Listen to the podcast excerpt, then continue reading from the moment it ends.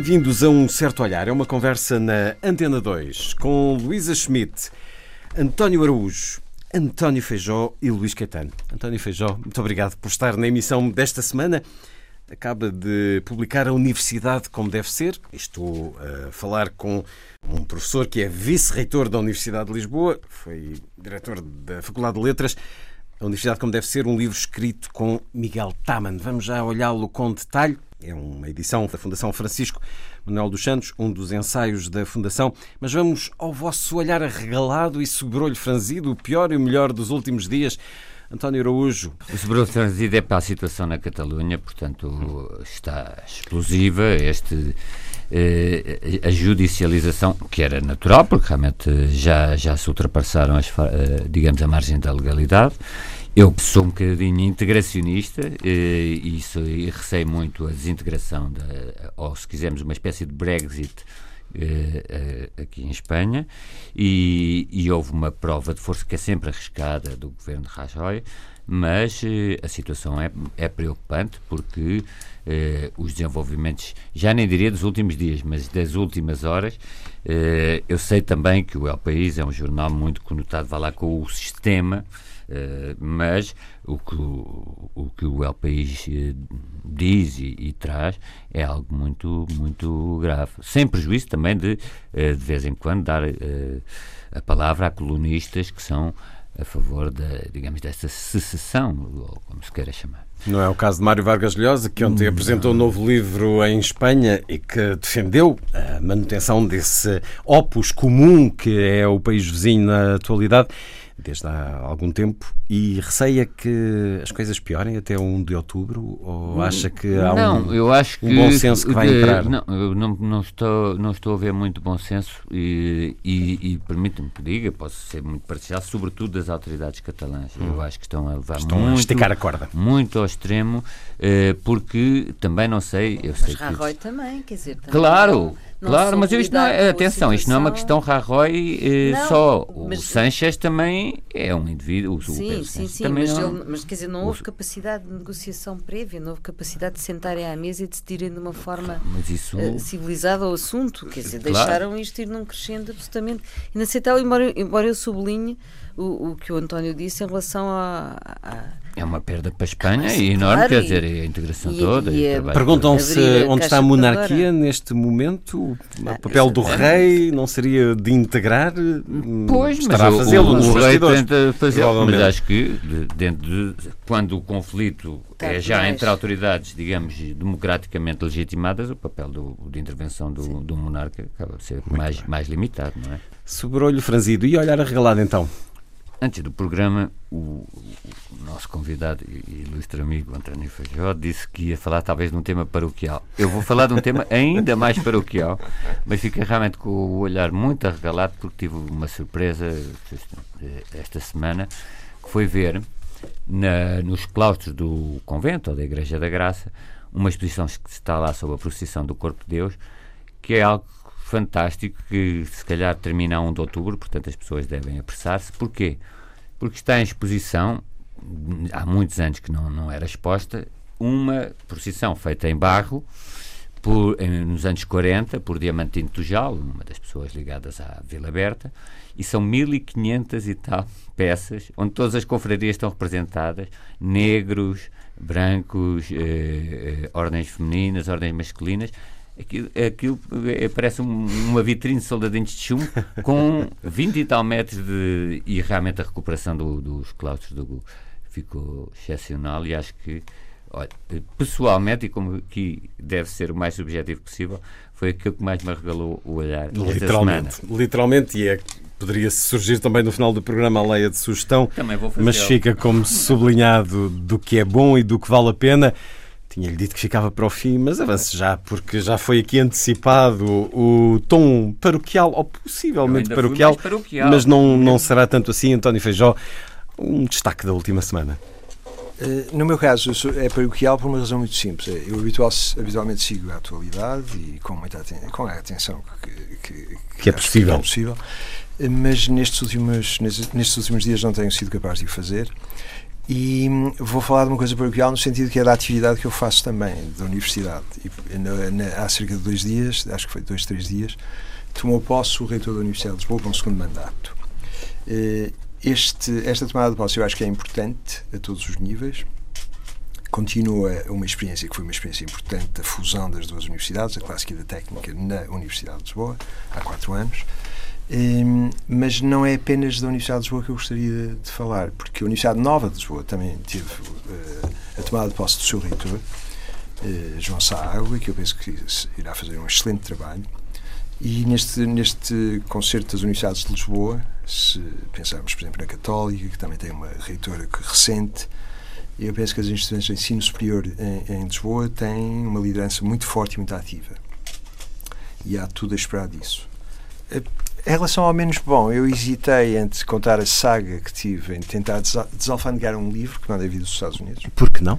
Ainda hoje, creio eu, o Francisco G. Vegas não falava de desalfandegar um livro, mas uma experiência nas repartições de finanças, onde aproveitou e leu dois livros. Não desalfandegou um livro, mas leu. Não se perdeu tudo. Não se perdeu tudo. Mas, mas repare que uma experiência traumática de desalfandegar um livro em si pode parecer um, um, um episódio relativamente privado e pequeno. Partilha. Não, mas, mas tem um aspecto muito interessante que é com o Brexit, por exemplo, hum. a Amazon em inglês Inglesa. pode ficar inacessível de um modo que, que é o modo da, da Amazon americana. Hum. Que é muito mais difícil exato. de aceder. Exato. E, e, isso, enquanto a espanhola também não nos serve. É, claro. E a portuguesa não há maneira de chegar. Claro, e se nós pegarmos num pequeno episódio de, de salvangamento ou da dificuldade de o fazer, Subitamente isto tem uma extensão para o Brexit, tem uma extensão para a globalização. As pessoas falam muito contra a globalização e os aspectos positivos da globalização, para quem viveu num Portugal paroquial e provinciano durante muito tempo, como é o caso, o meu caso, eh, às vezes tem estas, estas ilustrações que são ilustrações oblíquas e um bocado remotas, como por exemplo conseguir um livro ou fazer vir um livro dos Estados Unidos. É um, quase um efeito borboleta. É Mas uh, a questão da, da dificuldade de desalfandegar tem a ver com impostos? É, tem a ver com ter de demonstrar Taxas? uma série de coisas. Tem hum. que se apresentar uma fatura de livro, tem que se apresentar uh, o extrato do cartão onde está que foi pago, uh, tem que. etc. E, e, se se vai, por exemplo, à alfândega, ao CDT, que tratam disso, uh, isto transforma-se numa coisa muito. Já me aconteceu, é uma coisa. consome tempo, etc. É possível fazer online, é possível, mas. mas já estou há cerca de dois meses nisto e o livro já perdeu alguma da sua pertinência. E, portanto, preparemos-nos para o pior agora que com o Brexit. A dificuldade que se tem em mandar vir um livro do, do Brasil. Isso pode nem chegar. Não, não, não é só não, não chegar, mas é, nós temos uma dificuldade sendo partilharmos a mesma língua. Sim. É muito mais fácil mandar vir um livro da Amazon do que da Saraiva ou de outra livraria Sim. online brasileira. Se é mais fácil mandar vir uma arara empalhada. Pois, pois, pois, pois, muito possível, muito. Luísa Schmidt, o teu olhar regalado e sobrolho franzido da última semana. O discurso de António Guterres na Cimeira da ONU, em Nova Iorque, e que foi um discurso humano, civilizado, realista e virado para o futuro com alguns sublinhados que vale a pena relembrar. Sobretudo, ele, ele enumerou sete grandes ameaças. Uma delas, evidentemente, o risco do conflito nuclear, alertando para, para essa ameaça que está ao nível mais alto desde a Guerra Fria. Uh, e uh, avisou as partes sobre os mal-entendidos fatais que podem desencadear um processo sem retorno. Uh, segundo, o segundo aspecto, claro, o terrorismo internacional, Terceiro, conflitos por resolver e violação de direitos internacionais, com uma ideia muito, muito interessante uh, que, de, da criação de um comitê de alto nível para a mediação, ou seja, no fundo, novos métodos de diplomacia que é importante implementar. Uh, um quarto aspecto, as alterações climáticas, com muitos dados sobre o, sobre o tema, uh, sabemos suficientemente tudo para agir hoje, não é? Dizendo que a ciência é inatacável, uh, com números, os fenómenos extremos que, que, que quadriplicaram desde 70, um, depois também o que assistimos aos, nas Caraíbas e nos Estados Unidos e agora ao Furacão Maria, enfim, e dizendo que é tempo de implementar o histórico Acordo de Paris. Uh, depois, ao mesmo tempo, uma outra questão, o aumento da desigualdade, a desigualdade como, uh, no fundo, uma, um, algo que mina as próprias sociedades, uh, a insegurança cibernética, que foi interessante ele também ter referido esse aspecto, e a crise dos refugiados, que é também uma crise de solidariedade. Um, isto foi o, lado, o olhar positivo sobre, sobre o discurso, que é realmente muito interessante. E depois, infelizmente, a parte o orador, negativa. O orador seguinte. o orador seguinte, não foi logo a seguir, mas foi mas três foi depois. Pouco depois. Um, infelizmente, numa, numa reminiscência troglodítica. Não ouviu o discurso tivemos, de Terres, por certo. Tivemos que Talvez assistir, um resumo de três linhas. Tivemos que assistir a mais uma gesticulação musculada de Trump, não é? Com, uh, na tática de destabilização permanente que ele, que ele faz, porque no fundo, na véspera, tinha tido uma atitude muito diferente relativamente ao António Guterres e, a, e às Nações Unidas, mas ele, esta atitude de destabilização acaba por uh, manter tudo em suspenso para manipular, uh, para poder manipular mais facilmente. Eh, e subiu a parada da agressividade.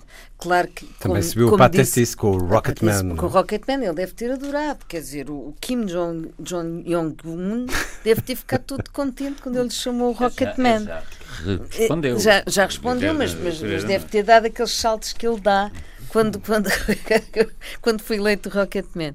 Mas, claro, mas lembrei-me de uma. Lembrei-me, né, como, como sublinhou o Jorge Steiner numa entrevista recente ao Expresso, à revista do Expresso, ele diz, a América, ele dizia, diz, diz nessa entrevista que a América é maior que Trump portanto, e diz, contrariamente, que o Brexit é maior que a Inglaterra. é, uma, é uma coisa curiosa. Isso, dava-nos para o resto do programa agora. Pois, eh, eu acho que não, não posso deixar de falar hum. noutro aspecto. Mas ainda em relação ao Trump e, e alargando Sim. a todos, porque este foi um momento importante. A Assembleia Geral das Nações Unidas traz a cúpula do mundo a um lugar onde é dito o que se pode tentar interpretar como o que vai acontecer em breve. Trump está como um general no seu labirinto. Ele quer fazer algo e o país não o deixa. As estruturas, os tais pesos e balanços americanos, achas que estão a impedir um homem sem regras, sem freios, de agir como já prometeu que agia, com fogo e fúria? São as instituições americanas que estão a impedir uma guerra? Já mudaram os seus assessores diretos e agora tem eh, mais militares junto de si mas evidentemente quando ele fala uh, no todo o arsenal uh, militar e inclusivamente diz no discurso que daqui por muito pouco tempo vamos ser a nação mais avançada a esse nível, portanto com uma grande capacidade destrutiva, portanto está ao mesmo tempo a vender armamento, não é?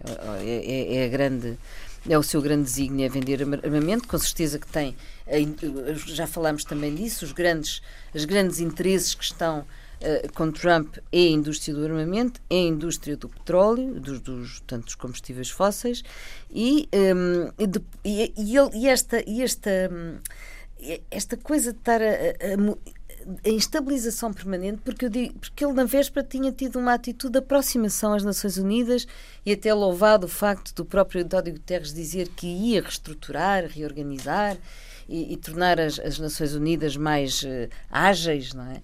Uh, e depois, de repente, no dia a seguir, tem uma atitude completamente contrária, hum. que já levou, inclusivamente, o Irão, hoje, uh, sexta-feira, portanto, a dizer que ia retomar o seu programa nuclear. É uma coisa, ele não ataca só, uh, com várias frentes, não é? Desde a China ao Irão, portanto. E depois, é evidente que dentro ele quer da América... Ele quer inimigos, ele América, quer conflito. Há, com certeza, muitos... Nós sabemos também os think tanks estão por trás dele, tudo isso é uma, é uma coisa complexa e este baralhanço constante que ele faz mantém em suspenso para poder manipular mais facilmente as instituições, hum. com certeza que têm importância hum. na forma como depois o contêm. Se me permite só sobre aquela questão de a América ser maior que o Trump. Isso é um aspecto muito interessante porque na história americana o discurso político foi sempre muito violento. No tempo do Lincoln, eh, os opositores chamavam de baboon, orangotango. E isto era frequente. Portanto, o, não há nada agora de inédito desse ponto de vista. A única coisa é, e há presidentes no passado que foram altamente medíocres, até no século XX. O Harding, por exemplo. há, uma, há uma série deles que foram muito medíocres. O, quando Trump era candidato, ainda no início, e toda a gente pensava que ele era demasiado grotesco para ser eleito, mas começou a ter alguma atração. Eh, eu li uma entrevista muito interessante a um homem que é um, um, profissional raro nos Estados Unidos, que é o James Baker, que foi chefe de gabinete do, do Bush, do primeiro Bush, etc.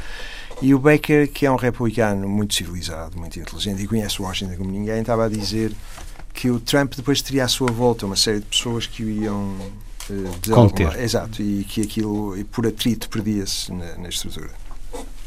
Isso não está a acontecer porque ele é, é muito volátil, etc. O, o, problema que eu vejo é um problema, agora é um problema grande, porque é assim, um presidente volátil, medíocre, etc., no passado, podia-se esperar que o mandato acabasse e ele desaparecia. Mas, nesta altura, nesta conjuntura mundial, eu acho que o futuro da espécie pode estar em jogo. Ou seja, o que, se, o que está a passar na Coreia, por exemplo, há bocado o António estava a falar disso.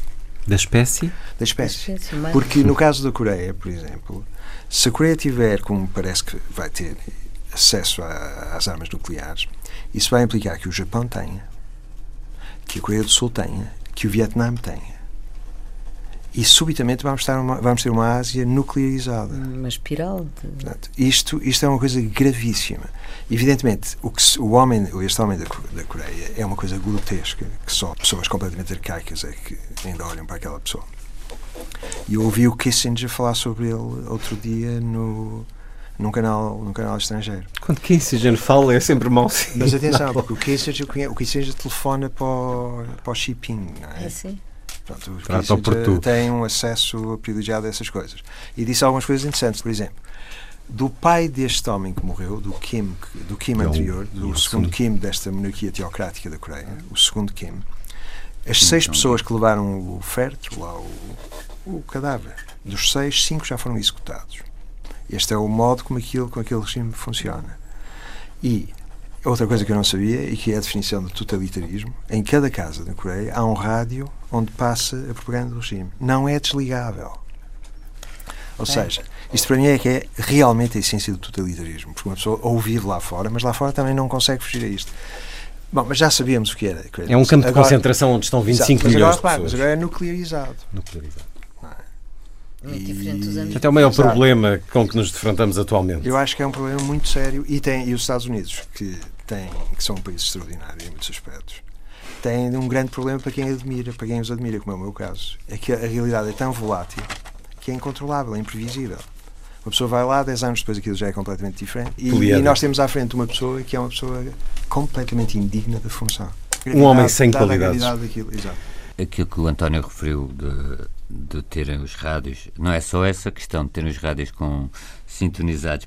Isso é muito aquilo que disse a Ana Arendt quando disse que o início do totalitarismo, ela tem, digamos, uma obra com o anglicismo seminal sobre isso, precisamente as origens do totalitarismo, é quando se ultrapassa a fronteira entre o público e o privado. E, precisamente, ao entrar uma rádio pública, nada contra eh, os serviços públicos de rádio ou televisão, não é isso, mas ao entrar uma rádio pública obrigatória, porque eu acho que aqui eh, ainda nos podem desligar os ouvintes ao mudar para outro. Ali não. Fariam mal, fariam mal. Fariam mal, mas nós não impomos nada. A, a questão é, Agora, nós não queremos uma ação contra, nuclear contra a Coreia, não, não, mas não é, queremos que aquele, não gostávamos que aquele regime mas continuasse. tudo isto vai possivelmente terminar, eu tenho de falar com algumas pessoas que prezo, não com o Henry Kissinger, porque não tenho acesso, Uh, mas preza a opinião dele. Preza a opinião dele. Eu sei, mas preza a opinião dele. Uh, uh, não tenho uma, aquela visão muito demoníaca. demoníaca. Não, no sentido de podemos ter uma visão demoníaca de, e ser uma pessoa que merece ser ouvida, com certeza. Exatamente.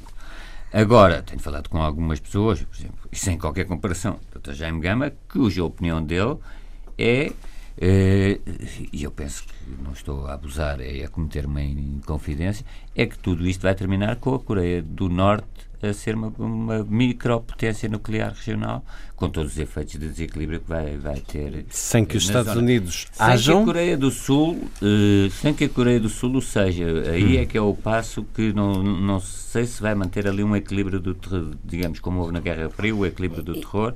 Agora, em relação aos Consegue Estados imaginar Unidos, Trump quatro anos sem reagir contra provocações uh, Não, mas a questão do Trump é, é grave no seguinte muitas vezes julga-se que este sistema de checks and balances, os freios e contrapesos, eh, é transporta-se para a própria administração, para o próprio executivo. Isto é, aquilo que uh, o António, também o Luís, acho que referiram, que é ah, ele é assim, mas o conjunto dos outros assessores ou uh, o seu staff vai impedi-lo de ser assim.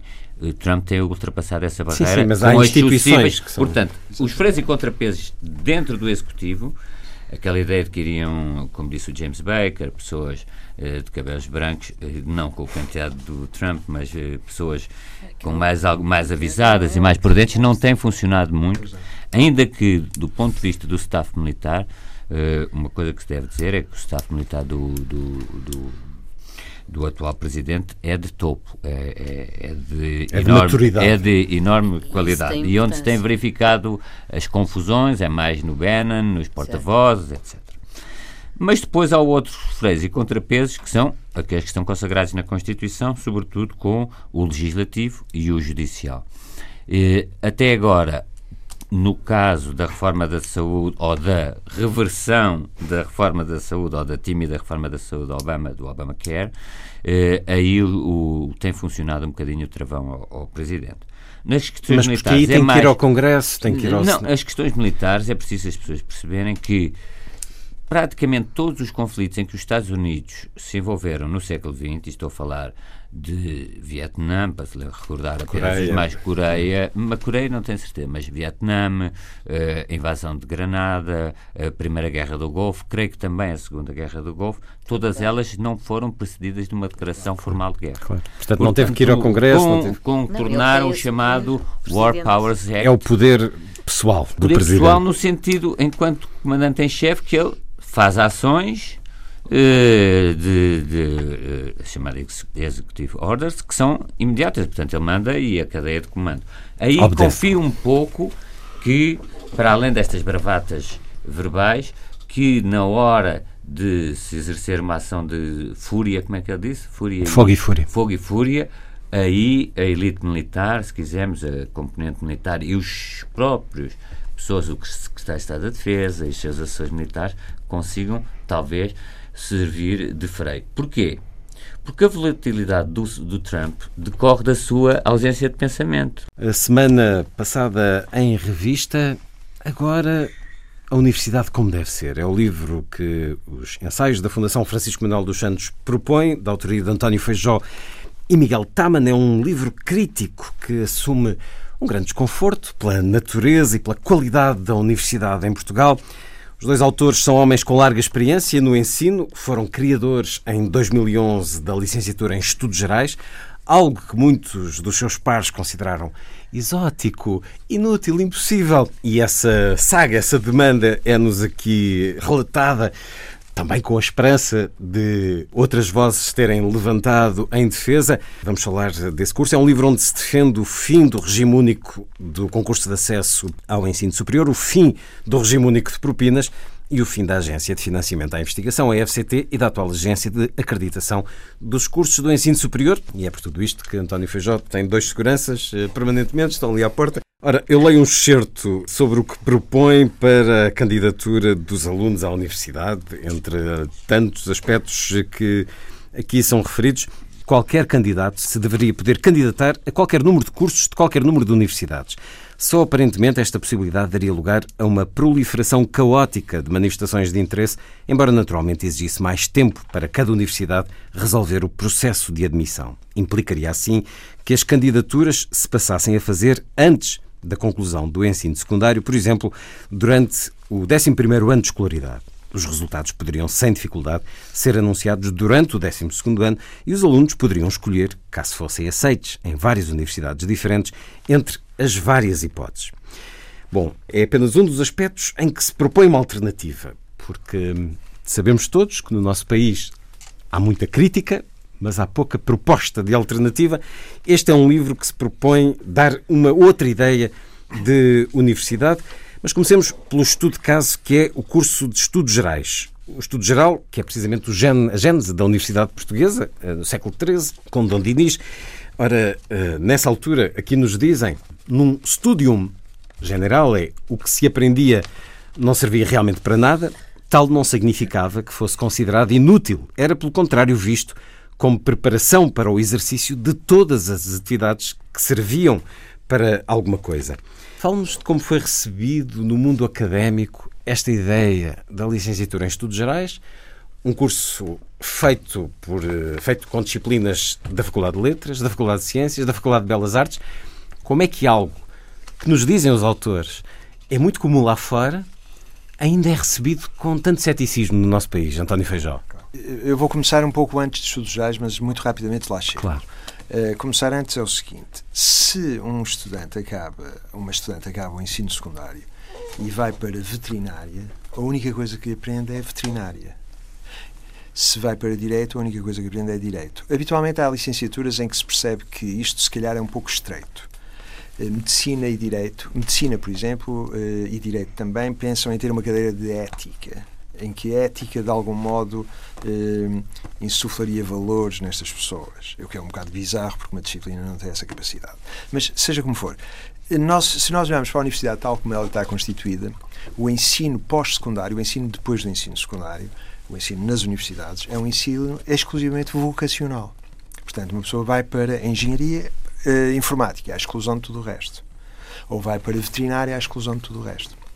Ora, em certo sentido, isto não é propriamente um ensino universitário, é um estudo universitário. Eh, eu não, não estamos a dizer que não haja altíssima e há alta, altíssima qualidade em muito deste ensino. Muito do que é feito em Portugal nestes domínios é muito bem feito. Portanto, este é um, um ensino de especialização. É, e vocacional. Para um, eh, vocacional para um fim particular.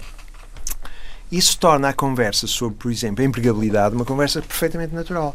Se eu vou para uma escola vocacional que me vai levar a ser veterinário, a aprender veterinária, e é natural, e, só veterinária, é natural que o desfecho seja ser veterinário. É também natural que eu, que eu sinta uma imensa frustração quando quiser ser veterinário e não puder ser veterinário por razões de mercado, por razões de contração do Estado, episódico ou permanente, etc. Portanto, fica perdido. Exato. Mas repare, mas se por universidade se entender um lugar onde se cultivam todos os saberes, e habitualmente isto que etimologicamente é isso que a universidade quer dizer, não é nós explicamos no livro, mas vamos admitir, mas no entanto é isso que a universidade deve ser.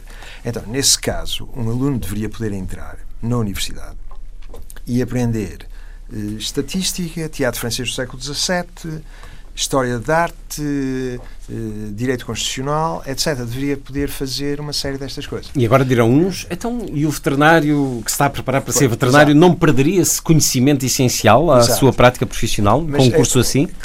É uma excelente pergunta. Mas agora repare também que é, é no seguinte: eh, quando nós estamos a defender este modelo, nós não estamos provavelmente a inventar a roda, ou seja, isto conhece. Se nós olharmos para o ranking de Xangai, para as 20 instituições de topo do ranking de Xangai, a maior parte dos cursos é assim, diz-nos aqui. 18 são assim. E porque... faculdades com este curso apenas, com é, este, esta, esta tipologia de curso. Eu, eu, vou dar o exemplo das universidades americanas que conheço bem. Embora dizer isto seja sempre um bocado arriscado em Portugal, porque pensa-se sempre que se está a tentar emular um modelo estrangeiro. Mas, de qualquer modo, pode simular uma coisa que conceptualmente está certa, mesmo que isso tenha lugar noutros lugares.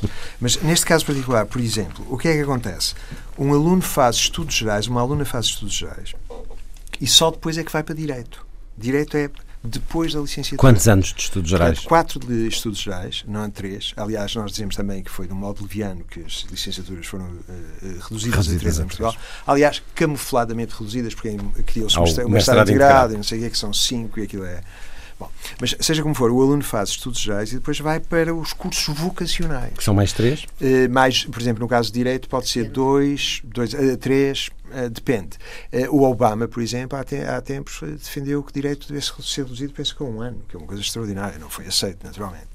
Mas um, é, é, também certo que nesse, nessa licenciatura de quatro anos, é possível antecipar alguma, de, alguma da especialização que se fará à frente noutra escola, tirando uma série de cadeiras que serão importantes para essa outra especialização, a especialização posterior. Por exemplo, quem vai para a medicina nos Estados Unidos, habitualmente na licenciatura, nos quatro anos de licenciatura, fez aquilo que se chama pre-med, pré-medicina. E então tirou uma série de cadeiras que são fundamentais, química, etc, etc, e já tem essa preparação quando chega à medicina. Medicina são quatro anos? Eh, não, são quatro de licenciatura. E depois, no, e depois é que irá para a especialização. Claro. Uh, este, este modelo, o que é que tem? Aliás, repara, há aqui uma vantagem também de um ponto de vista da virtude ou do interesse ótimo do que é uma democracia. Estas pessoas passaram por um largo. Uma formação um, larga, exato, de valores vários. Exatamente. Portanto, desse ponto de vista, hum, nós pensávamos que era alguma coisa de interessante. Agora, isto choca com muito do modo como uh, uh, o ensino superior, e não apenas o ensino superior, está construído em Portugal porque habitualmente entende-se, é uma coisa que também dizemos no livro, e há, eu gostaria de fazer apenas um parênteses para dizer que é para mim lamentável não estar com o Miguel. Ah, sim, mas, ele, mas ele a ideia cá, seria estarem os dois, mas está fora exato, do país. Está fora do país, mas, mas eu gostava de dizer isso. Muito bem. Mas, eh, portanto, o, a, a ideia aqui é que nós também dizemos. Foi uma ideia congeminada entre os dois, deste curso? Uh, sim, e também tinham, tinham um suspeito adicional, que era o diretor da Faculdade de Ciências da Altura, porque foi Ciências e Letras que se juntaram para fazer isso, foi o nosso colega, a quem, a quem dedicámos o livro, o professor Pinto Paixão, que era diretor da Faculdade de Ciências, depois agregámos a Faculdade de Belas uhum. Artes. Um, é interessante que alguma das objeções à existência do curso viessem de professores. Por exemplo, havia professores que diziam é impossível, isto não tem qualidade, porque, etc. A, a própria administração da universidade teve alguma retração, eh, a agência de acreditação teve uma grande retração a aceitar o curso, chumbou uma primeira submissão. Nós estamos a falar de pessoas que conhecem essa realidade. Quando fala do ranking de Xangai e de tantas universidades que são assim, porque é que o mundo, a academia em Portugal, não conhece é... o que se passa lá fora? Eu acho que sim. Eu acho que, então, que como sim. é que se explica essa reticência? Seria, seria pouco generoso estar a, a, supor que não se conhece. Mas, mas eu acho que há um, o único problema que eu vejo é que é, isto é um, um traço português em que a discussão de muitas coisas é exclusivamente verbal e esquece sempre que há uma coisa que é a realidade, não é? E é a pressão da realidade. E como é exclusivamente verbal, as pessoas às vezes entram num certo tipo de discurso e isso fica fechado. Não sei, ou então, eh, eh, por exemplo, dou um exemplo. Eh, nas universidades portuguesas, como as escolas são vocacionais, presume-se que o diploma é uma licença para trabalho, isto é, e portanto eh, deve ser cumprido, isso deve ser é uma nota promissória, como nós dizemos. A pessoa recebe o, o recebe o, o, diploma e em princípio isso deve dar lugar a um trabalho. Mas um diploma não é uma não é não cria uma obrigatoriedade de ninguém fazer seja o que for por si. Um diploma é um documento retrospectivo, diz que você durante três anos, ou durante quatro, ou durante cinco, fez um certo. ou percorreu uma sequência de disciplinas e fez isso. É apenas um documento retrospectivo, diz o que fez. Uh, ninguém lhe deve nada. E repare que isto é que eu acho que colide com o espírito atual, que é achar, toda a gente achar que alguma coisa nos é devida. Evidentemente, é-nos devido a muita coisa. É-nos devido ao ar respirável, é-nos devido à liberdade, ou se não, se não nos derem, nós temos de conseguir. Mas é, é difícil pensar num clima em que se assume habitualmente que há uma série de coisas que nos são devidas por aquilo que fizemos. Na realidade, o que propõe este curso também é a liberdade. É a liberdade de escolher entre. Dê-nos, por exemplo, porque apesar de tudo, eu creio, o curso já começou em 2011, já li artigos ao longo dos anos, mas não é muito falado, tal como a universidade não é muito falada, conversada, debatida dê-nos uma ideia do que pode ser o curso para um pois. aluno. Que, que disciplinas claro. distintas pode ter? Aliás, é engraçado porque os alunos que vêm têm, vêm por razões muito diversas. É? Há alunos muito inteligentes que não sabem o que querem fazer. Há alunos muito inteligentes que gostam muito de matemática, mas também gostam muito de literatura. E, portanto, não sabem decidir-se. Eu gostaria Ou de seja, decidem pelas duas. Exatamente, claro. O melhor de dois mundos. Aqui, no caso, Ou... até o melhor de três nas diferentes é. áreas. Há alunos que pensam que se calhar gostariam de aprender mais e depois decidir. Hum. Uh, há muitas motivações para fazer isto. Neste ano há tiveram que... muito mais candidaturas do que vagas. Uh, 60 sim. alunos entraram, com uma média de 14. 14 e meia mais baixa, exato. Mais baixa? E a, a, a, a, mais alta acho que é 18,5, ou talvez mais alto que isso. Mas o, a maior parte. Há, há, também alunos que vêm com uma licenciatura que já tiraram, já tiveram uma licenciatura em alguma coisa e querem fazer outra. E há alunos mais velhos que querem fazer isso porque acharam, ou acham que gostariam de ter feito isso. Aliás, portanto, um aluno pode ter matemática, pode ter eh, desenho, desenho e pode ter literatura inglesa ou francesa. Exatamente. Aliás, há uma coisa muito interessante porque quando a universidade estava a considerar a possibilidade de criar esta licenciatura, convidou uma série de membros do Conselho Geral para uma sessão, que aliás nós escrevemos aí de um modo pitoresco, eh, para que nós explicássemos em que é que consistia a licenciatura. E foi muito curioso porque estavam membros externos do Conselho Geral nessa, nessa noite em que nós explicámos. Nós, isto é, o Miguel, Miguel Tamen, o, o José Manuel Pinto Paixão e eu. E na explicação que nós fizemos, uh, estava o professor João Lomba Antunes e estava também um, o, o, Paulo Teixeira Pinto, banqueiro, como conhecemos, e, e, e editor. E editor. E o Paulo Teixeira Pinto, no fim, disse qualquer coisa como. Eu, eu não estou a quebrar nenhuma confidência, porque isto é, foi uma decisão universitária. Disse que tinha. Eu, eu, não estou certo se é exatamente assim, mas duas licenciaturas em Direito, ou coisa assim. É uma coisa bizarra. Eh, mas que se estivesse em posição de escolher hoje, naquela idade, que seria uma, uma, uma, uma licenciatura deste tipo que ele escolheria. E houve várias pessoas que tiveram a fazer uma, uma defesa disto. Um, a nós parecia-nos uma boa ideia, E, foi, foi por isso que avançámos. Vamos ver aqui um julgo que estará mais ou menos nesse momento que se refere quando foi a ocasião para uma das melhores surpresas que tivemos. Uma após outra, 15 pessoas escolhidas pela administração, a maior parte de pessoas que não eram famosas pelo caráter público do seu amor pelas artes liberais, explicaram pacientemente, em pareceres circunstanciados aos órgãos céticos da nossa universidade, que o que os empregadores pretendiam eram pessoas com talentos gerais que podem ser usados e treinados de muitas maneiras pessoas que soubessem pensar, ler estatísticas, avaliar argumentos, explicar ideias e também queriam pessoas que fossem capazes de ter ideias. Quanto à formação específica, disse-nos um empresário muito conhecido, só pode ser adquirida no local de trabalho. Sentimos nessa altura o alívio que tínhamos sentido quando o nosso colega matemático nos explicara que qualquer ser humano pode aprender cálculo. Isto foi a boa surpresa, mas a má surpresa também aqui relatada é como no mundo académico as reticências foram fortes e a contestação foi forte. Começou em 2011. Faça-nos um balanço destes eh, seis anos já que decorreram. Sim, muitos alunos muito interessantes, muito inteligentes. Mas, eh, aliás, isto. Eh, normalmente nós temos uma autoflagelação em Portugal em relação a muitas coisas nossas. Mas, mas também temos quando vemos o orgulho alunos, de pai. Exato, mas quando vemos os alunos e os alunos que, que se licenciam em Portugal, Uh, os alunos que se licenciam são muito melhor que todas as pessoas que falam no debate público sobre os alunos que se licenciam. Dos licenciados em estudos gerais, uh, têm uma noção do caminho que seguiram? São seguiram quando... para o mercado de trabalho, para mais estudos? Pois. Para outra coisa qualquer? Aliás, para, é uma coisa muito curiosa que é quando se põe a empregabilidade como um critério para. Aliás, o Estado põe como critério para a abertura ou a, a persistência de, um, de uma licenciatura é a empregabilidade dos seus licenciados como é que o Estado afere isso? Vai aos números do centro, dos centros de desemprego e vê entre os desempregados quais são as licenciaturas que essas pessoas têm. Eh, eu penso e que faz uma lista negra. É, exato, mas isto é muito, é muito, é muito peculiar porque, eh, por exemplo, pode haver licenciaturas que não aparecem nos centros de desemprego eh, porque essas pessoas estão em empregos de muito baixa qualificação. Ou foram para o estrangeiro. Etc. Portanto, há todo tipo de coisas. Mas eu penso que os estudos gerais não devem aparecer propriamente ali, porque ou, ou prosseguem os estudos ou vão para um tipo de atividade que não tem nada a ver com, necessariamente, porque aquilo tem uma abertura tão ampla que podem acabar a trabalhar numa leiloeira ou acabar a trabalhar eh, sei lá, num banco. E quando falou aí das 15 pessoas que nós consultamos, isso foi por insistência da administração da universidade que nos disse que deveríamos pedir pareceres para saber da empregabilidade eventual do curso.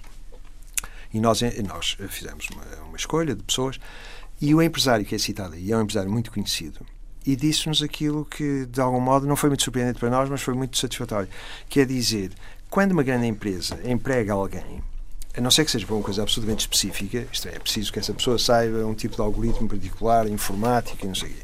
Mas se não for para uma coisa dessas, que era uma pessoa que eh, saiba exprimir-se, saiba ler um texto, saiba sei lá, eh, com, uh, criar um argumento, ter uma ideia, etc. O resto, aquilo que é próprio da profissão, daquela, daquela profissão particular, adquire-se no, no, no, no, trabalho. E, e, e, por isso nós encontramos em muitos lugares de fora daqui pessoas que saem de grandes universidades com um major em literatura espanhola e estão a, tra a trabalhar num, num banco de investimento. Este exemplo talvez seja muito interessante e que tem a ver com isto, que é no tempo do Reagan, porque nós já falámos há um bocado dos Estados Unidos, no tempo do Reagan, o homem que estava à frente do Office of Budget and Management, eh, do orçamento americano, era um homem chamado David Stockman, que tinha 30 e tal anos, cabelo prematuramente grisalho, etc.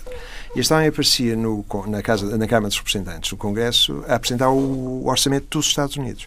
O orçamento dos Estados Unidos, na altura, não era informatizado e, portanto, eh, à volta das paredes desta grande sala estavam pilhas e pilhas de papel que era o orçamento. Que estava ali realmente a fazer apenas figura de, de orçamento. De, de orçamento. ornamento.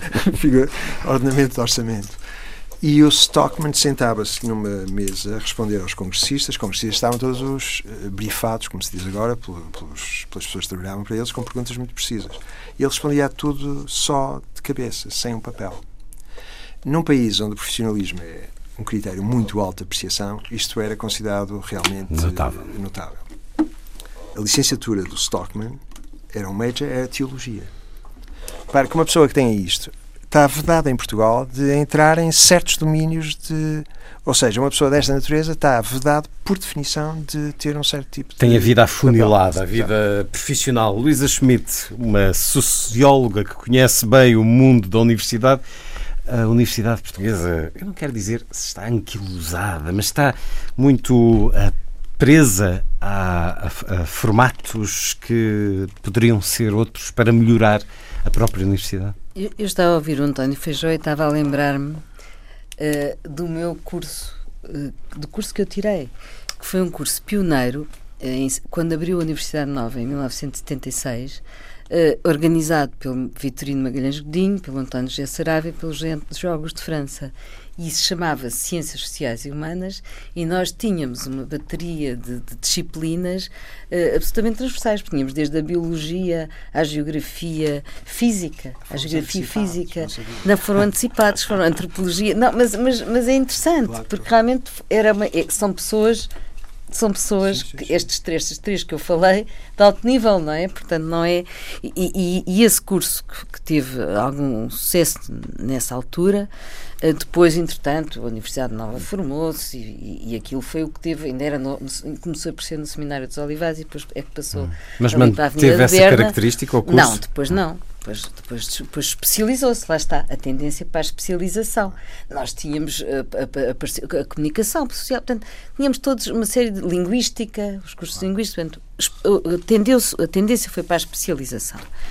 Eh, e também tenho, também tenho que referir isto, tenho uma experiência interessante na nossa universidade, desde 2009, que nós temos um doutoramento, claro que não é um curso, e é, é um doutoramento em alterações climáticas e políticas de desenvolvimento sustentável, que envolve sete unidades diferentes dentro da Universidade, Faculdade de Ciências, Letras, Instituto Superior de Agronomia, etc. E também a Universidade Nova, ainda vamos buscar a Universidade Nova. Tendeu para a especialização e fez bem este, ou não? Este, isto são os dois exemplos, um antigo e outro. Sim, mas porquê é que tendeu António, para a especialização? Porquê é que não manteve uma paleta larga?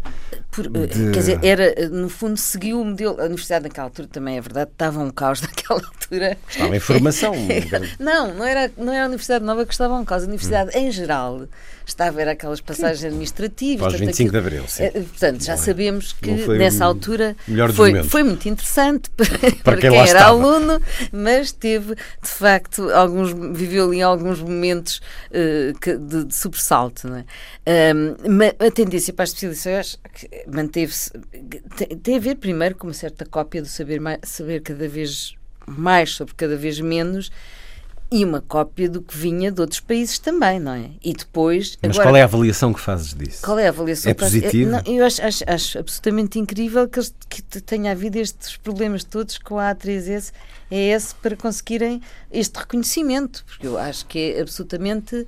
Uh, sublinho, subscrevo completamente o que o António Feijó disse e lembro inclusivamente do João Lamantunes ter dito, ter dito em entrevistas que quando ele estudou medicina, estudou também na mesma, no mesmo curso, tinha que estudar artes, tinha que estudar cultura Portanto, e literatura, portanto, não foi apenas, isto era nos Estados Unidos, não é? Não foi apenas, não, não há esse tal afunilamento que, que, e, da, e da vocacional, como ele diz.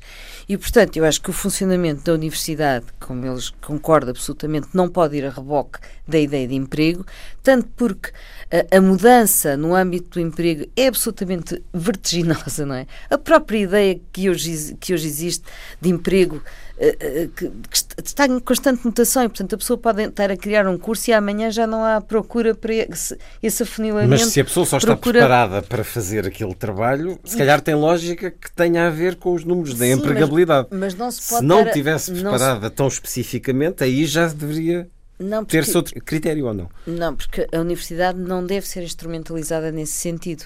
Porque, como eu estava a dizer, Por um lado, o emprego hoje, é, e hoje, nos tempos que vivemos, é absolutamente, está sempre a perder, perdeu contornos, não é? A ideia de, o próprio emprego tem que ser discutido hoje de outra maneira. E, e, e, e muda muito. Uh, e, portanto, uh, uh, não, não, este, esta formação de base, no fundo, é o saber livre, a formação, a, aplica, saber, a aplicação da, da criatividade. Isso é que é fundamental. Quer dizer, isso são as bases que as pessoas têm e que depois são valorizadas pelas próprias. Isto não, isto não implica a, a, universidade estar desligada das empresas ou da sociedade. Pelo contrário. Portanto, como ele disse, houve até essa necessidade, que até era, era, era, era se calhar uh, escusada, mas houve. Mas houve essa, essa, essa, essa um, espécie de validação por parte uh, dessas, dessas empresas. A, a, universidade tem que contribuir para a capacitação da cidadania que passa por estas matérias que estamos a, que o António falou. E a universidade Portanto, tem que mudar ou não? A universidade, de, a universidade deve ser livre e sem finalidade utilitária imediata, eu acho isso tem que mudar, porque uh, o mundo, leste, o, leste o livro do António Feijó e do Miguel Taman. Eles livro, propõem uma subversão um, a, a, quase tudo o que rege a Universidade hoje. O António quer não falar. Sei, quer dizer, não subscrevo tudo o que é dito, mas, eh, mas concordo com, a, com esta questão da instrumentalização de, de, da universidade e desta relação com que é que não concordas? com o emprego, com a, com a máquina estatal regulatória excessiva, que também é outro aspecto que sublinham bastante, e com uh, certo, um certo os truques internos e um certo cheiro a mofo que por vezes a academia tem, não é? Eu, não é com, com que é que não concordo, se calhar algumas, algumas situações, não, não, não vamos falar disso, com o que é que não concordo, acho talvez aqui uh, falhe, uh, não falhe não, mas falta uma, uma reflexão, diria. Também não podiam fazer mais num livro tão, tão pequeno como são estes, da Fundação Francisco Manuel dos Santos. Ah, está ali, está ali, está ali o, o, diretor da coleção. Mas, uh, por um lado, a, a história da. Um, vivemos num mundo mais global e, portanto, uh, a questão da internacionalização é uma questão cada vez mais posta também e que nós nos confrontamos no dia a dia e isso traz inúmeros problemas e inúmeros desafios. E, e por outro lado, e para, para, para abreviar, não é? Porque, porque essa é uma questão central e que tem a ver depois com a avaliação que eles falam e com uma série de coisas. Portanto, que a questão hoje tem que se pensar na universidade em termos globais, aliás, porque os rankings são globais, tudo é global e isso implica uma circulação de professores e alunos já a uma escala uh, que daqui a uns tempos se pode pôr de uma maneira que faça repensar a relação entre Estado e universidade ou entre universidade e sociedade. E a outra coisa é a questão do ensino secundário falam do ensino secundário, e bem, concordo absolutamente. Eh, deve haver um exame, vocês aliás até dizem, deve haver um exame para uh, finalizar o, o, secundário, mas depois quem deve escolher os alunos são, é a própria universidade. Só que, atenção, isso dá trabalho aos, aos docentes, não é? Porque têm que trabalhar em julho, eventualmente em agosto, mas em julho, em julho têm de certeza. Mas é muito mais interessante este modelo de serem as universidades depois a, a, a, a, escolher os seus alunos, a selecionar os seus alunos. António. A criação deste curso, está aqui um dos pais deste curso, teve a coragem que é própria dos grandes atos de loucura ou a loucura que é própria dos grandes atos de coragem. Eh, porque não, não falaria apenas da resistência intra-universitária, mas sobretudo da resistência do próprio eh, empresarial. Ou, se quisermos, nós devemos pensar que o grande problema já não é hum, da parte do nosso tecido empresarial, que é composto em 90% por pequenas e médias empresas, muitas delas de base familiar.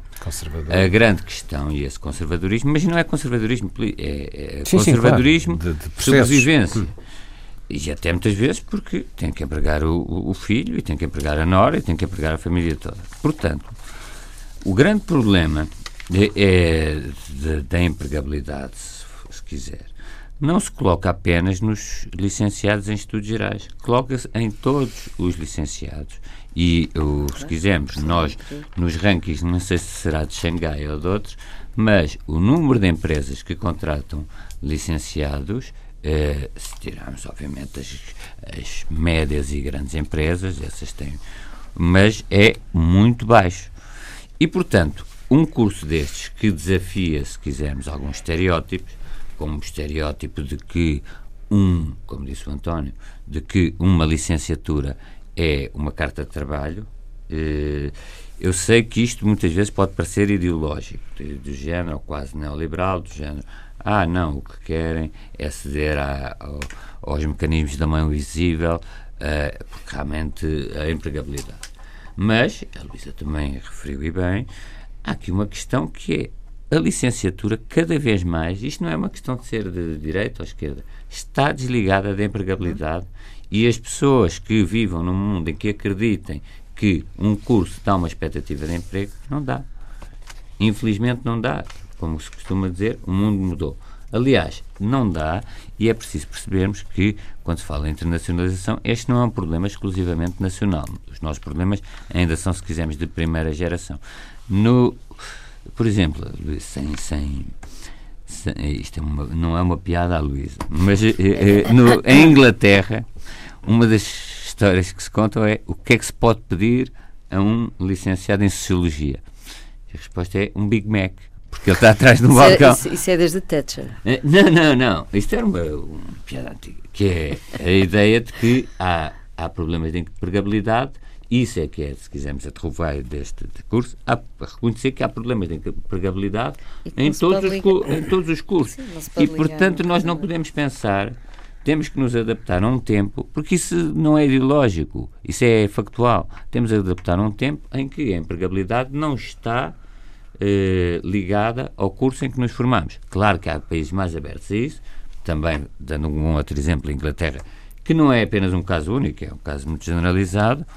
Eh, houve um diretor do, dos serviços secretos, não sei se é mais 5, se é mais 6, o, o Stephen Lander, que era doutorado em estudos isabelinos, literatura isabelina, e portanto estava a trabalhar em coisas que talvez próprias da corte isabelina, mas, eh, mas bastante adjornadas. E portanto acho que esta ideia é uma ideia que já estabilizou.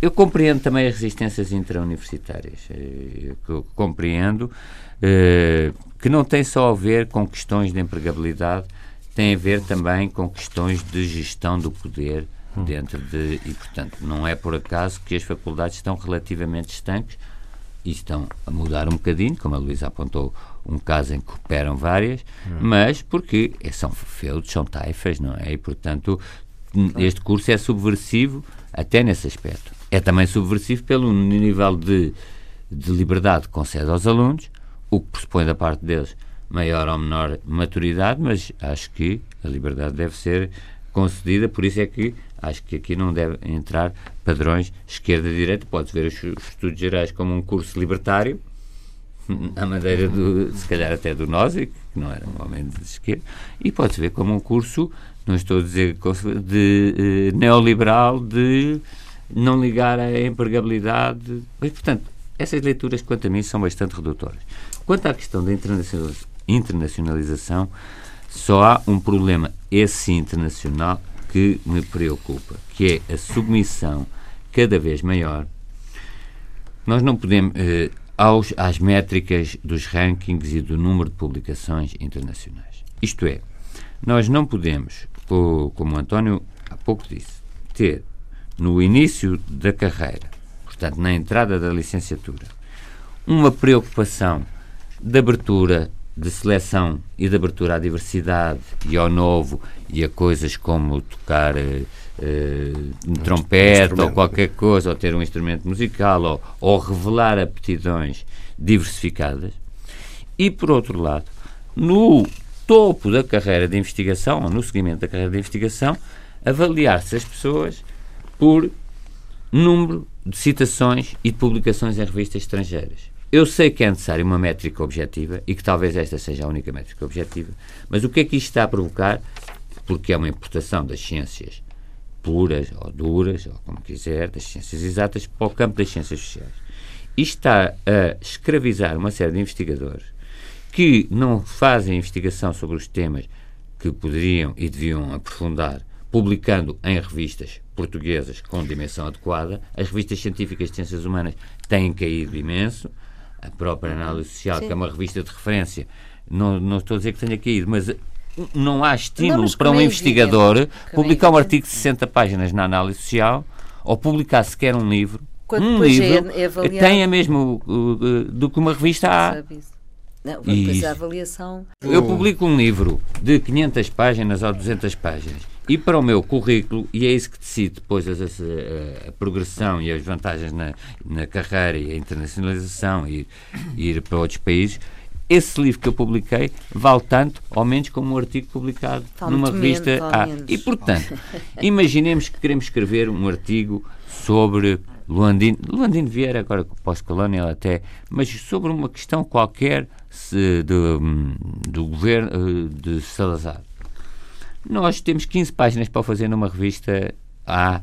Nós temos metade do artigo estar a explicar o que é que foi o salazarismo e o António Oliveira Salazar, português politician, formado em Coimbra, e dizer 15, 7 páginas são para isso e sete páginas são para desenvolver um argumento. É semelhante à, à, aflição que eu sinto isso... por ter um programa de uma hora para debater tanto não, do não, que este não, livro é nos motiva e, e é... praticamente já ter decorrido o tempo.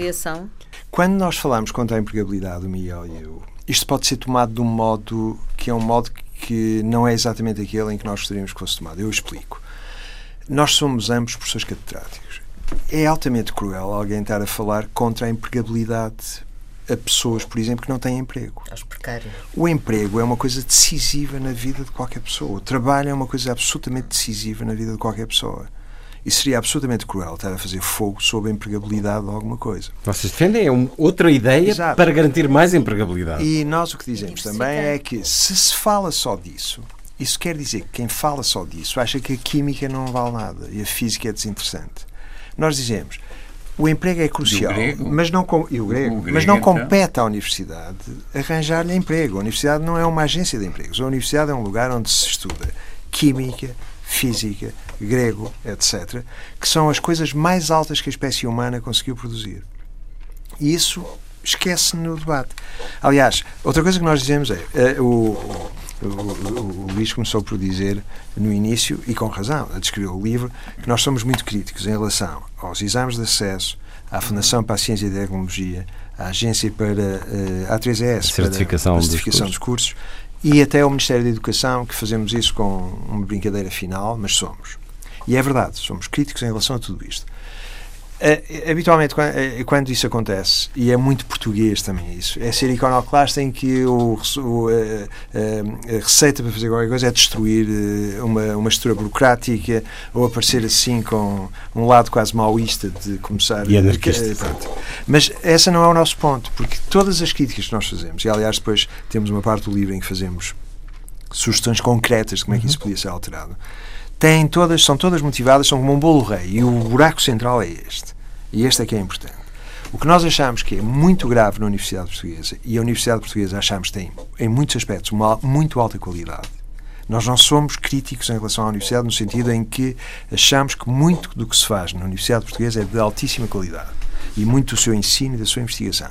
Mas o grande problema da Universidade Portuguesa é que estando num artigo da Constituição prevista a sua autonomia, a sua autonomia é sistematicamente eh, derrogada, eh, transgredida, usurpada pelo Estado. E, portanto, eu dou apenas, eu podia dar exemplos de, para cada uma destas agências. Nós não defendemos pura e simplesmente a revogação destas agências. Nós defendemos a sua reconversão numa forma fraca e mitigada do que tem sido o seu papel. Com mais autonomia e para as universidades, universidade, mais independência. Exatamente. Por exemplo, quando há um regulamento jurídico das instituições de ensino superior que tem um modelo de gestão das universidades e as, e as universidades só podem gerir-se daquele modo, nós dizemos isto não faz sentido, as universidades devem ser livres de escolher o modo como se gerem. É só isto. Ou seja, o nosso, a nossa defesa, se este livro tem alguma coisa que unifique, é uma defesa sistemática da autonomia universitária contra qualquer intrusão, e habitualmente é o Estado que as faz, essas intrusões, no seu domínio. É, e, é, e é esta, esta partição de domínios é que não é respeitada em Portugal. Porque, o, aliás, há uma fala legislativa, ou seja, acontece qualquer coisa e o Estado decide imediatamente legislar sobre isso. É? As praxes é um bom exemplo. Já não vamos ter tempo para mas, falar delas, mas, é verdade, mas, era um bom exemplo, sim. Mas, é mas esse é o ponto, é a qualidade, nós queremos preservar estes dois pontos. A qualidade é para nós uh, uma característica do sistema. E agora o que dizemos apenas é que a autonomia deve ser preservada. Um pequeníssimo exemplo. Uma universidade queira fazer um regulamento de bolsas de estudo. se quisesse fazer um regulamento de bolsas de estudo, esse regulamento de bolsas de estudo tem de ir à FCT, à Fundação para a Ciência e Tecnologia, para se adequar ao regulamento de bolsas da FCT. Isto é completamente impensável. Não é? Pronto, mas poderia dar exemplos sem fim sobre isto. Um excesso, comentários breves, estamos já com muito pouco há tempo. Há um excesso de burocracia e concordo absolutamente. Aliás, só os, só os relatórios de regulamentos nós temos que preencher são um inferno. Mas, mas é verdade. Mas é verdade. É uma, é uma regulação de poder. Eu sei, é uma regulação de poder, mas é também é verdade. É sim, ou, não, ou é sim é, ou é não sim, é. Mas é verdade também. É verdade que a FCT tem vários aspectos disfuncionais, mas imagine-se o que seriam o funcionamento eh, das universidades com grande autonomia e as, e as funções que eles têm que desempenhar. Também não é simples. É? E depois, eh, é verdade também que se o Estado tem que assegurar os meios de desenvolvimento e capacitação, eh, etc., ou seja, o, futuro coletivo, não é? A, fábrica do futuro é a universidade, é? e o Estado tem que intervir aí. Eu, aí eh, não há dúvida nenhuma. Ora, se ele tem que ter um empenho ativo na educação, de facto pode ser mais ou menos interventivo, como, como, como é defendido no livro, mas tem que ter intervenção. Sim, sim, pode ser discutir e melhorar. Estou de acordo, é? consigo, hum. estou de acordo com a Luísa. Eu acho hum. que há um lugar à intervenção do Estado no sistema de ensino público, e naturalmente, então o Estado são os impostos que pagam eh, parte, não tudo, mas uma parte significativa do sistema de ensino superior. Naturalmente, o Estado tem de saber como é que esse dinheiro é gasto e, tem, e esse dinheiro tem de ser gasto de um modo absolutamente eh, eh claro, preciso, etc. Tudo isso é verdade. Agora, o, o Estado arrugar-se. Eu, dou, Sim, eu dou um exemplo. aqui há uns anos, mas aqui há uns anos, aqui há uns anos, eu dou um exemplo também de uh, já um pouco antigo. Eu lembro que a Faculdade de Letras, isto já foi há uns 30, 20 e tal anos, portanto não tem nada a ver com a realidade atual, era uma realidade pior. A Faculdade de Letras decidiu fazer um doutoramento em literatura irlandesa. Então propôs ao Ministério da Educação a criação deste doutoramento, recusado. Na altura não havia comissões de pares a decidir isto. Foram os burocratas do Ministério que decidiram que não. Isto fez-me lembrar, e na altura estava a brincar com os colegas, um artigo do Marx, que é um artigo maravilhoso contra a censura na Prússia, em que ele fala dos censores prussianos e diz assim: os censores prussianos dizem que esta peça não deve ser publicada, dizem que este tratado filosófico não deve ser publicado, dizem que este romance não deve ser publicado há aqui um reservatório de talento na censura prussiana extraordinário. Porque é que eles não saem da censura e não vêm cá para fora produzir tratados, produzir peças de teatro, romances, etc. Este é que era o ponto, porque eh, onde é que está isto? Agora, isto é diferente, é muito melhor. É, é a Universidade Portuguesa nas últimas três décadas Sim, deu um, um salto, salto extraordinário. a qualidade é, é, realmente, em muitos lugares, de muito alta mas há é, modos de funcionamento e articulação do sistema que esses ganhavam em ser simplificados. É o caso do acesso. O acesso era muito simples, é dizer às universidades, uhum. vocês escolhem os vossos alunos. Aliás, era uma concessão eh, um bocado absurda. As universidades deviam poder escolher os seus alunos. E a conversa deveria poder continuar, mas, mas já ultrapassámos o nosso tempo, mas, mas é uh, voltaremos. Há tanta isto, isto. Sugestões muito rápidas. António Araújo já o fez enquanto destaque da semana. Um então... livro de um autor estrangeiro chamado The Sun Also Rises não é o é, ele, ele plagia à maneira de Tony Carreira o, o, o Hemingway, o Hemingway mas uh, The Sun aqui não é o Sol, é The Sun com O, o filho também sobe. E entronca muito com aquilo que referiu, que é a questão da endogamia uh, no sistema português. Se olhamos para as faculdades, olha, direito, e, e, e, penso que em medicina, eu penso que o técnico é um bocadinho diferente. Aquilo, há só, todos os filhos dos professores são todos gênios para, para terem conseguir. É preciso ser muito, eh, é um muito, inca muito incapacitado para não conseguir uma carreira universitária na universidade em que o pai também esteve. Mas faria uma sugestão, e acho que, que é a leitura do livro do, do A Universidade Como Deve Ser, do, do António Feijó, que esteve connosco, e do Miguel Tama, e também de outro livro, já agora, que surgiu a par, uh, sobre o sistema de ensino superior, do João Felipe Queiró, e já agora, em tempo, já que estou descaradamente a promover os livros da Fundação, eh, há sim, um sim. estudo muito interessante, é um estudo muito interessante sobre as praxes académicas, que aqui hoje não tivemos tempo falado, do Elísio Estanque, sociólogo da Universidade de Coimbra, e que eu também recomendaria a leitura. Eu posso ser muito breve por uma razão muito simples, é porque o, o António tirou-me a minha sugestão. E a minha sugestão era justamente o livro Mas também da Fundação, do João Queiró, que foi secretário de Estado do Ensino Superior, o ensino superior em Portugal, que eu acho que é uma descrição excelente, muito precisa, sistematicamente bem construído, bem discutido, bem arguído. Pensamento crítico sobre a Universidade Portuguesa. A sugestão, Luísa. Um evento 28 de setembro, quinta-feira, às 18h30, no auditório do Museu do Aljube, onde já fizemos este programa, Evocação da Vida e Obra de Mário Soares, uhum. uh, uh, com a passagem do filme Memórias do Portugal Futuro, de Mário Barroso, e com o debate com Alfredo Barroso, Alfredo Caldeira, José Manuel dos Santos e Vasco Vieira de Almeida. E vou sugerir uma ida ao teatro uma divertida ida ao teatro, ao Teatro do Bairro Alto, uh, para verem biografia de um poema, a partir de um poema de Carlos Drummond de Andrade. Um, começou em 13 de setembro e vai até 8 de outubro, quarta a sábado às 21h30 e um, tem como uh, atores, portanto a encenação é do António Pires, e tem como atores um elenco brasileiro composto por Cassiano Carneiro e Chico Dias, que é um grande, e uma atriz portuguesa, Rita Loureiro um, e é muito divertido. E há muito para conversar sobre a universidade a partir deste livro, A Universidade como Deve Ser, de António Feijó e Miguel Taman. E por isso, muito lhe agradeço, António Feijó, que continue connosco na próxima semana a falarmos de tanto que atravessa este livro e a olhar o mundo foi um certo olhar com António Feijó, Luísa Schmidt, António Araújo e Luís Caetano. Assim, os desejos de uma excelente semana.